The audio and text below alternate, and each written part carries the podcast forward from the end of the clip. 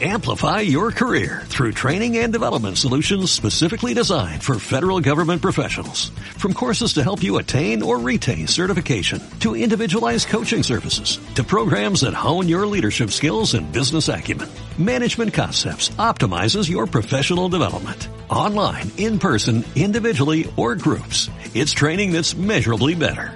Learn more at managementconcepts.com. That's managementconcepts.com. Decía Ramón y Cajal que mientras el cerebro sea un misterio, el universo continuará siendo un misterio. Hoy viajaremos en esa dirección.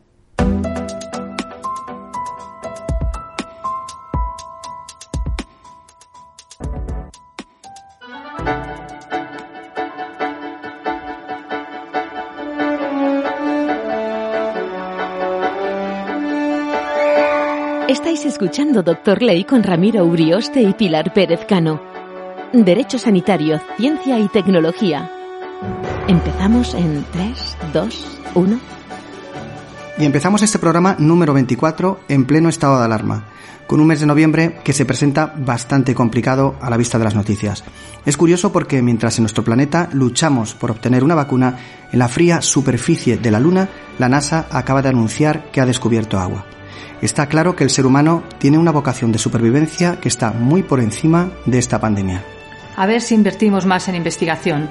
Saludos a todos desde Las Rozas, en Madrid. Hoy conoceremos a un pionero de la neuroradiología a nivel mundial, el doctor Luis López Ibor. Un auténtico maestro de la navegación vascular, un cazador de aneurismas y embolias, un neuroradiólogo que viaja a través de nuestras venas hasta el cerebro. Pero antes arrancamos con las noticias. Esto es Doctor Ley.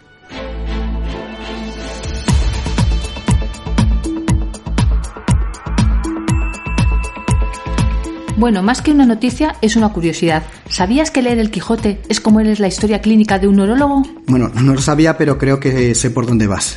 Lo digo por el propio Cervantes, que era hijo de un médico cirujano, y algo se le debió quedar.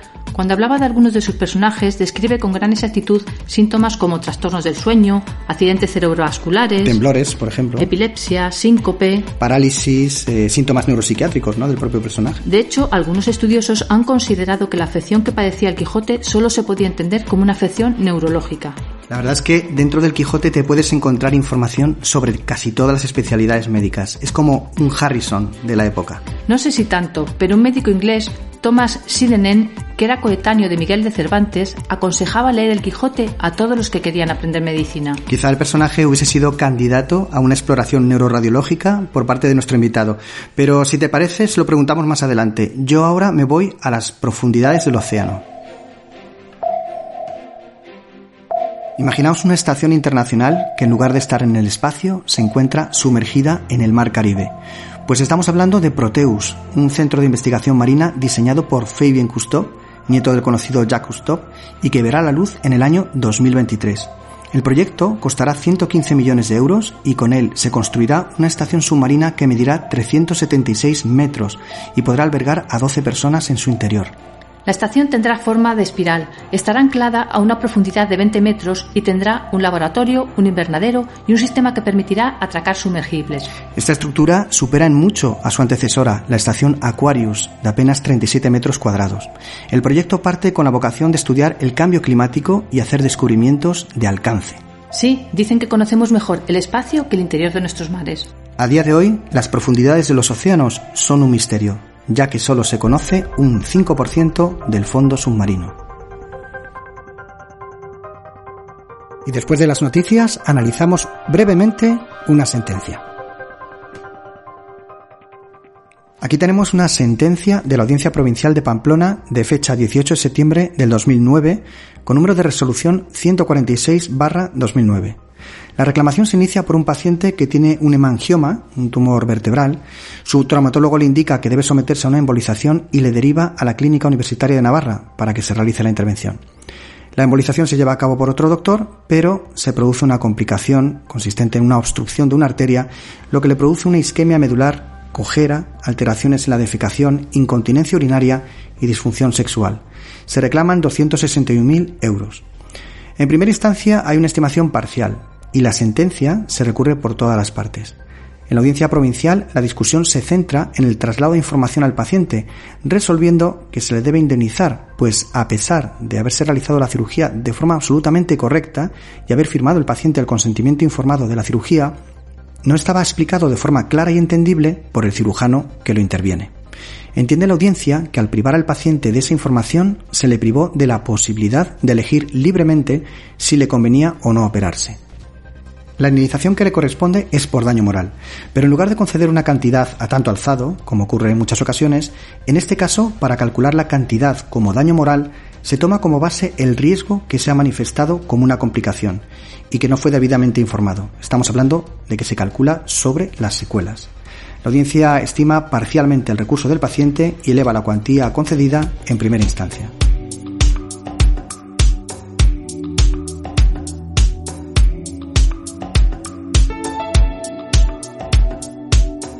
Y ahora empezamos la entrevista con nuestro invitado.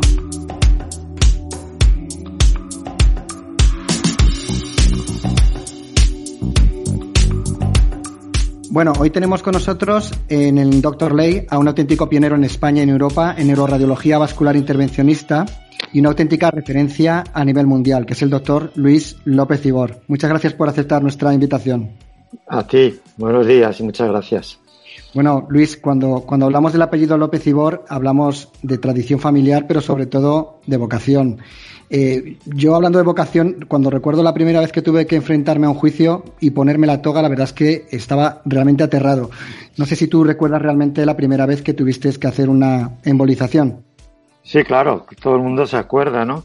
De los primeros pasos. Yo tuve la, la oportunidad o la suerte de formarme en en París con uno de los pioneros del mundo y él tuvo que irse seis meses a, abrir otro centro al Canadá y entonces yo me quedé como encargado de la unidad.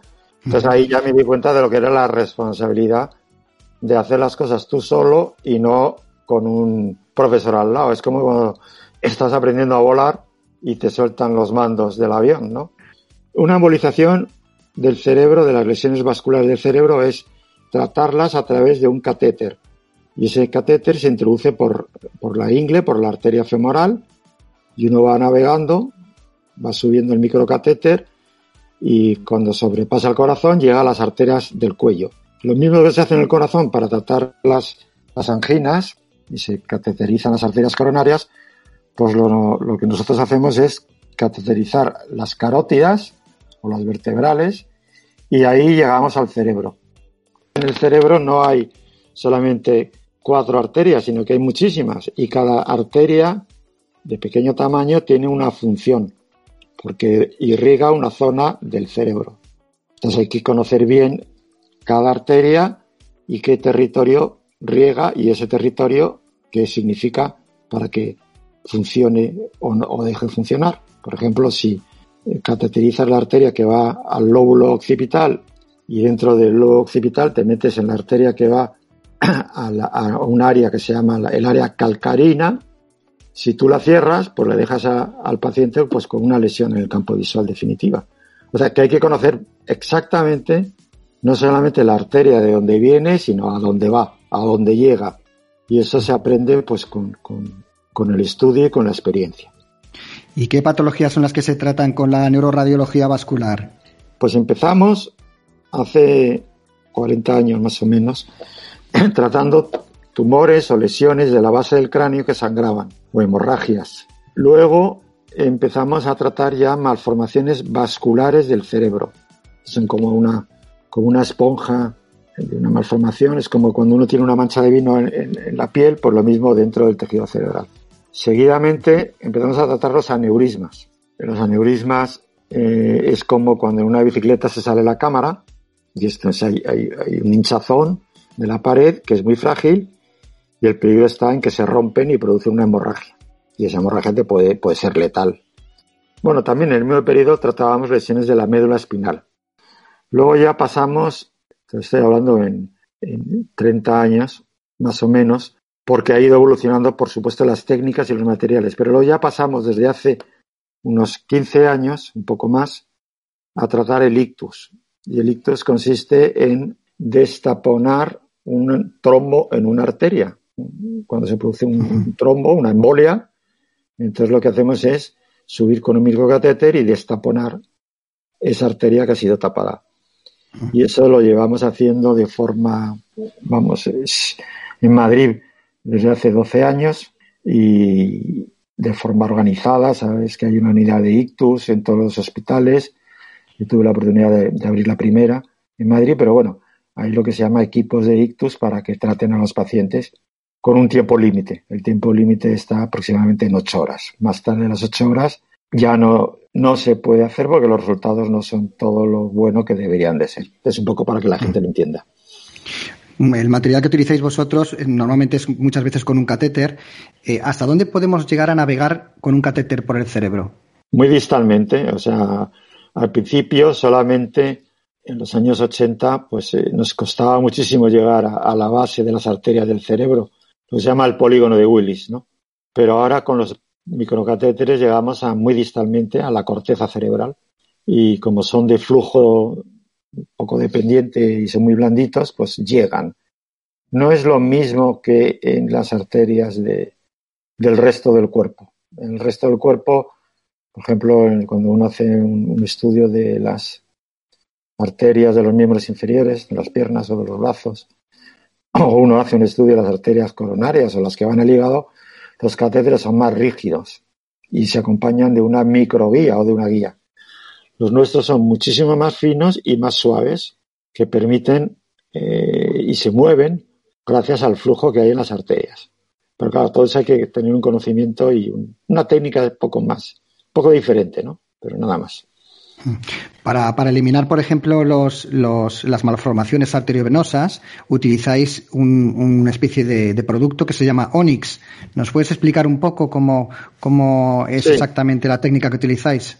Eh, bueno, el Onyx llevamos con él desde el año 2000 aproximadamente eh, para malformaciones. Previamente utilizamos y lo seguimos utilizando histoacril, que es isobutil cianocrilato, que es como el superglue. Es lo mismo que el superglue, pero médico. Es una cola rápida, muy rápida, que al mezclarse con la sangre se solidifica. Lo inyectas líquido y se solidifica inmediatamente. Así estuvimos desde el año 82, 81 hasta el 2000 que apareció el Onyx, pero lo seguimos utilizando en ocasiones. Y el Onyx es, es como otra sustancia que también es líquida, que al llegar a la sangre se vulcaniza igualmente, se evapora un solvente y se queda como una, como una goma, como una espuma. Lo importante es que el mecanismo es parecido, es decir, llegar a lo que se llama el centro de la malformación el nido de la malformación para cerrarlo y evitar que esa malformación drene en unas venas eh, que son, por supuesto, patológicas, pero esas venas lo que producen es, o primero que se rompen y producen un derrame, o segundo que aumentan la presión en esa zona del cerebro y pueden producir crisis de epilepsia o déficits neurológicos, incluso alteraciones eh, neuropsicológicas crónicas, es decir, hay muchas historias con esas malformaciones. Y por entrar un poco en, la actualidad, ¿se está notando ahora más incidencia de ictus, de embolias, de derrames eh, cerebrales por causa del COVID? Cuando fue la primera ola de, esta, pandemia en el mes de marzo, tuve la, oportunidad de conectarme, estar en contacto con unos eh, especialistas a nivel mundial, dos de China, uno de Estados Unidos, uno de Francia, otro de Italia, de Milán y otro de, me parece que era de Alemania. Y me, preguntábamos si habíamos tenido más incidencia, menos incidencia. Yo tenía los datos de un año comparativos, del año 2019 al 2020, en el mes de marzo, y no había habido mayor incidencia. Lo que sí hay es que la gente eh, acude más al hospital y entonces, bueno, cuando se le hace la analítica, se comprueba que tienen COVID pero es un poco por el hecho de ahora que la gente acude más a, los hospitales, sobre todo en el mes de marzo, ¿no? En la fase aguda del, COVID. Eh, me imagino que has estado además en los primeros comités de evaluación del COVID. Un tema que se habrá tratado, aunque no haya salido a los medios, es sobre todo el origen, el famoso origen del COVID.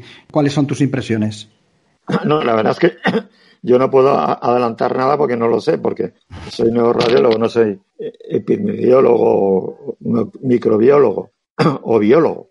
Lo importante no es que haya salido o que provenga de un contacto de un animal al hombre o de que haya salido de un, de un laboratorio en una fase de experimentación de cualquier otro, cualquier otra vacuna, cualquier otro tema.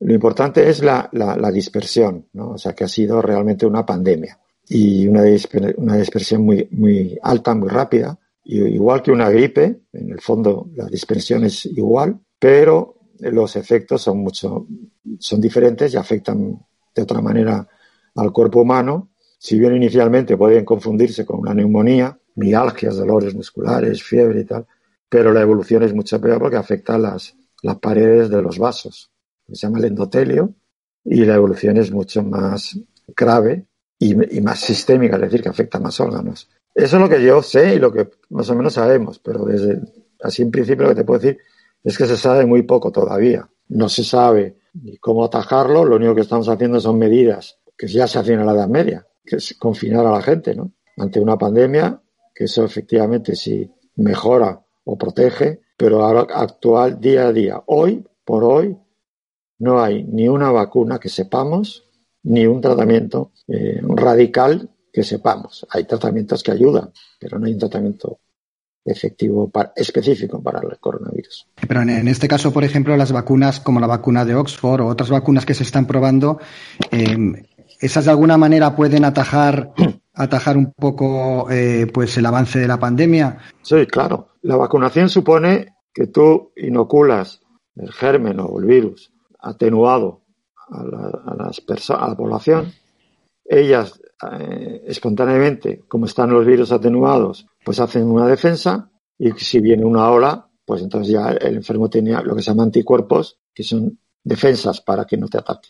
Eso es la teoría. En la práctica eh, hay actualmente más de 300 vacunas en estudio, creo, y hay unas fases y tal, pero las, eh, los que están en la última fase, la fase 3, que luego va a pasar a la fase ya de, tratamiento de la población, tarda mucho, pero bueno, esos pocos que están en la fase 3 han, pues han encontrado en un caso problemas. Es decir, es muy pronto para decir ya tenemos la vacuna y está todo resuelto. No hay que olvidar que la vacuna del SIDA llevamos 20, bueno, más 30 años detrás de ella y también está. Y quizás lo que sí puede ayudar y, puede eh, controlar es un poco el efecto rebaño, es decir, el contagio de la población. Con eso ya, es como si fuese una vacunación. Lo que pasa es que, claro, hay que tener cuidado porque hay que tomar medidas de mayor atención o mayor cuidado a las personas que tienen defensas bajas, como las personas mayores o los que están inmunodeprimidos o tienen otro tipo de enfermedades. ¿Cuándo crees realmente eh, visto el avance de lo que tenemos ahora de vacunas y de los medios que se están poniendo, ¿cuándo crees que podremos volver a, esa antigua normalidad o lo más parecido? Uy, pero ojalá, ojalá fuese.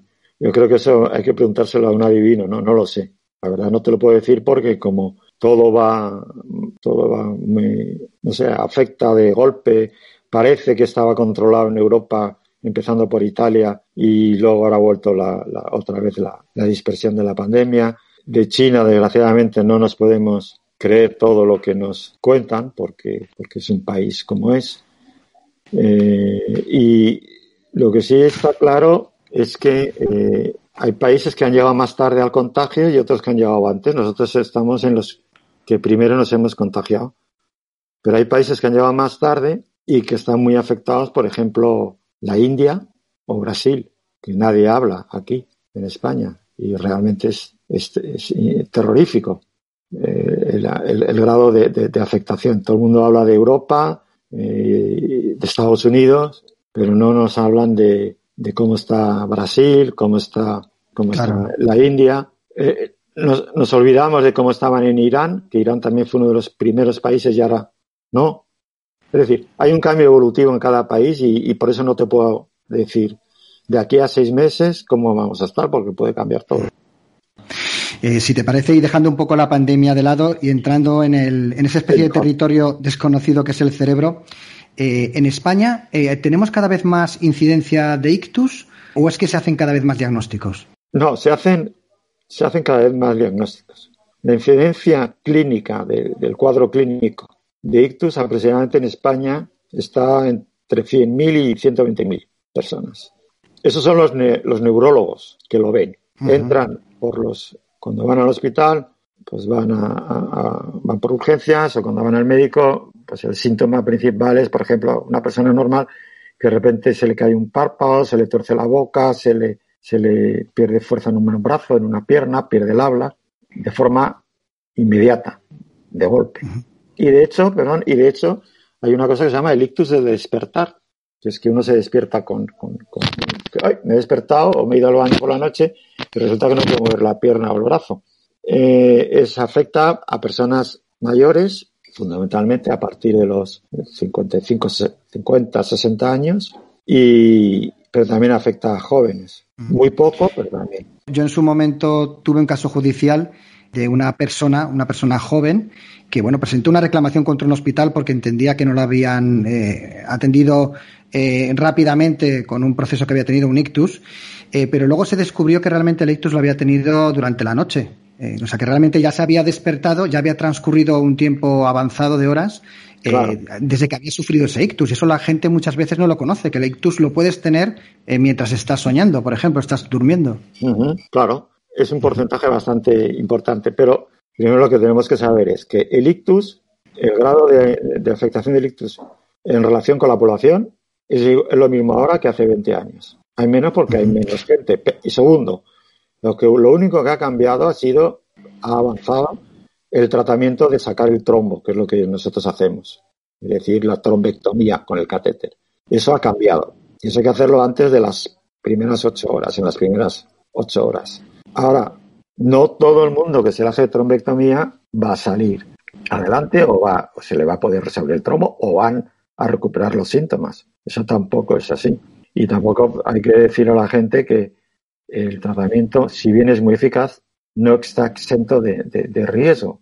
Hay veces que por la anatomía o por cómo es el paciente o la fragilidad vascular, se pueden producir otras, una serie de incidencias que van a agravar el ictus. En definitiva, si uno tiene un ictus, lo primero tiene que tener la suerte de que estés en, una ciudad o en una población que puedas ir pronto a un hospital donde haya especialistas que te lo puedan atender.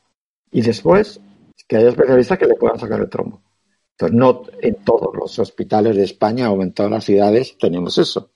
De hecho, las unidades de ictus, tal como están, que yo abrí la, primera en Madrid y, la segunda de España, porque la primera se, hizo en, Barcelona, en Cataluña, y ahora, afortunadamente, están en todas las autonomías, todas las capitales o ciudades principales de autonomías, hay unidades de ictus, eh, con una actividad de 24 horas sobre 24 y 365 días al año.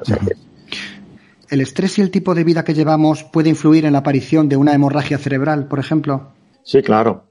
El estrés eh, aumenta la, tensión y la tensión arterial junto con la alimentación en forma de arteriosclerosis y depósitos de triglicéridos, todas esas cosas, claro, el estrés puede aumentar el riesgo de que si tienes un aneurisma, que este se rompa. Es decir, tú, el aneurisma, el que se rompe, el que conocemos así, uno no nace con él. Hay muy pocos, no nace, es una enfermedad adquirida. De hecho no se sabe muy bien, o hay muchas teorías, pero bueno, no voy a entrar en eso porque es más complicado. Lo que sí que se sabe es que el aneurisma se rompe y que uno de los factores de que se rompa es el aumento de la tensión, por ejemplo, eh, o, de la, o, del valsalva, que se llama, de la presión venosa. Por ejemplo, uno cuando está haciendo necesidades o cuando está corriendo, pues puede subir la, la tensión, la presión arterial y venosa y romper el aneurisma. Eso es lo que se sabe. El estrés, eh, sí, el estrés psicológico de trabajo, en principio no tiene por qué. También hay muchos factores que, que, que, que coayudan a que estos aneurismas se rompan, como a que la gente tenga infartos, ¿no? O sea, la alimentación, movimiento, falta de, de descanso, hay muchos factores.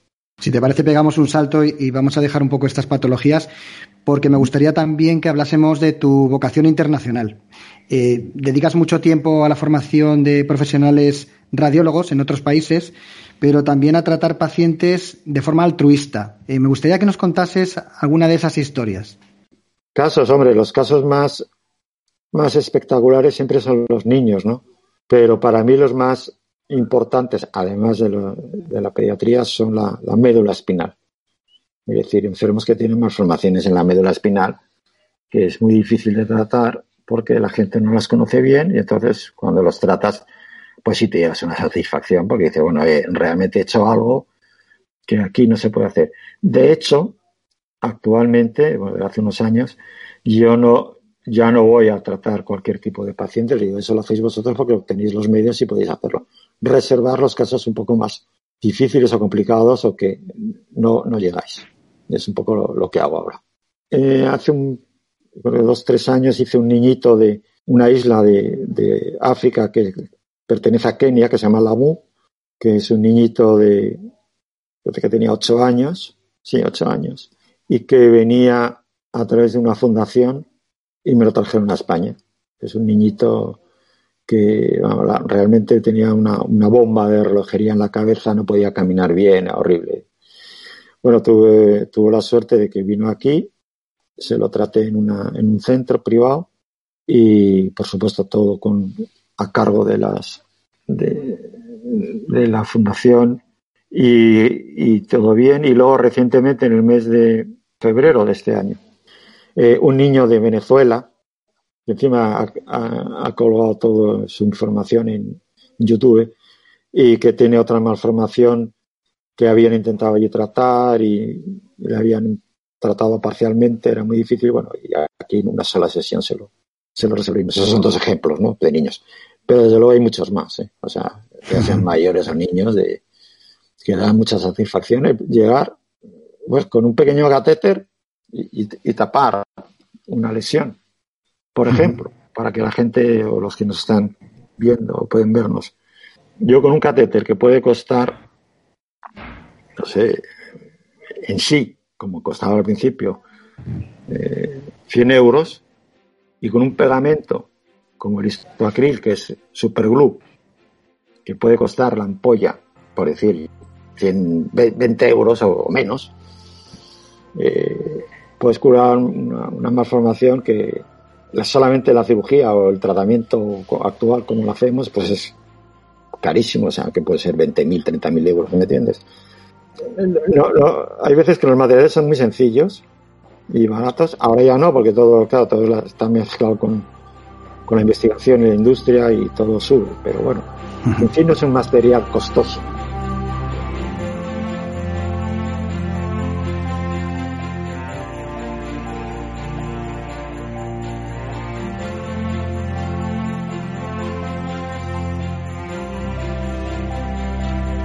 Entrando un poco ya en el ámbito judicial, eh, ¿cuáles son los errores que se cometen más en el ámbito de la neuroradiología vascular intervencionista? El error es la falta de conocimiento. Es decir, tú tienes que conocer o debes de estar informado de lo que tratas y de por qué lo tratas y las consecuencias que tienes si lo haces mal o te equivocas. En neuroradiología, en particular en, España, es de lo que puedo hablar, eh, hay una discusión que si el neuroradiólogo tiene que ser radiólogo, tiene que ser neurólogo, tiene que ser neurocirujano. Eh, yo creo que el neuroradiólogo tiene que conocer muy bien lo que hace en forma de anatomía, neuroanatomía, que puede ser con un escáner, con una resonancia a través de los rayos X, pero también la clínica, es decir, tiene que saber neurología, tiene que saber neurocirugía, y eso falla. Es decir, en España no hay una buena formación y por eso hay errores. Es un poco como eh, uno no trata una imagen, trata a un paciente. Ah, es decir, ah, le hemos hecho un escáner o una resonancia, tiene un aneurisma, ahí se ve. Ya, hay que tratarlo. No, espera. Es un paciente que tiene eso.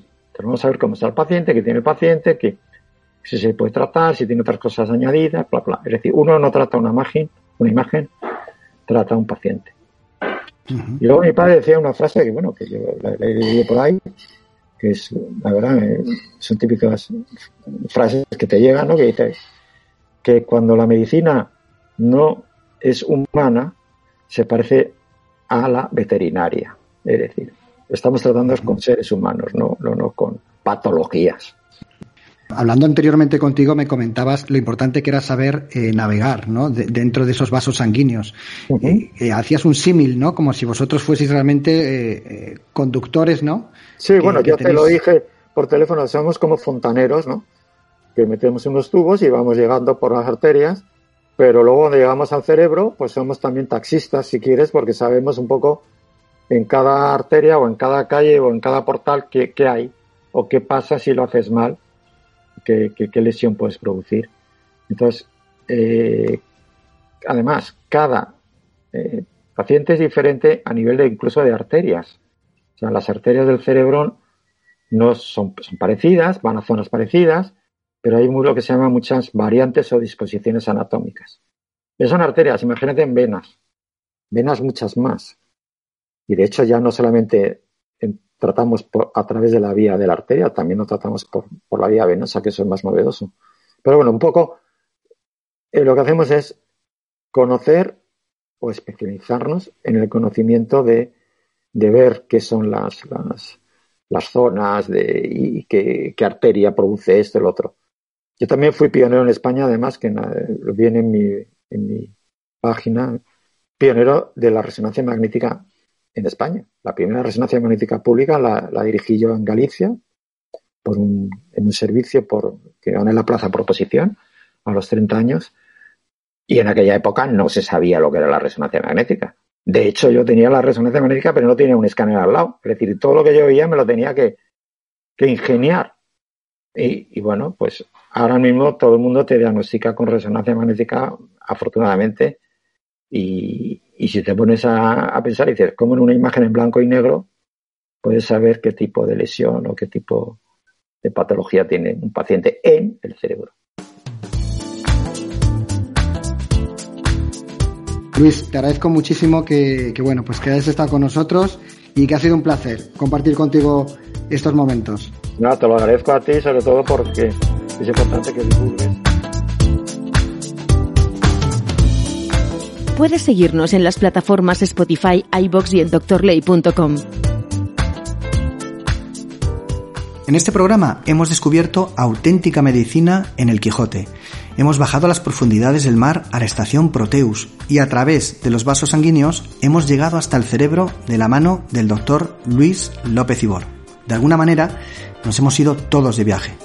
Y seguimos viajando. En el próximo programa tenemos tertulia con nuestros geniales colaboradores el doctor Gabriel Rodríguez y Juan Manuel Quintana. Yo no me lo perdería. Gracias por escucharnos y nos vemos muy pronto.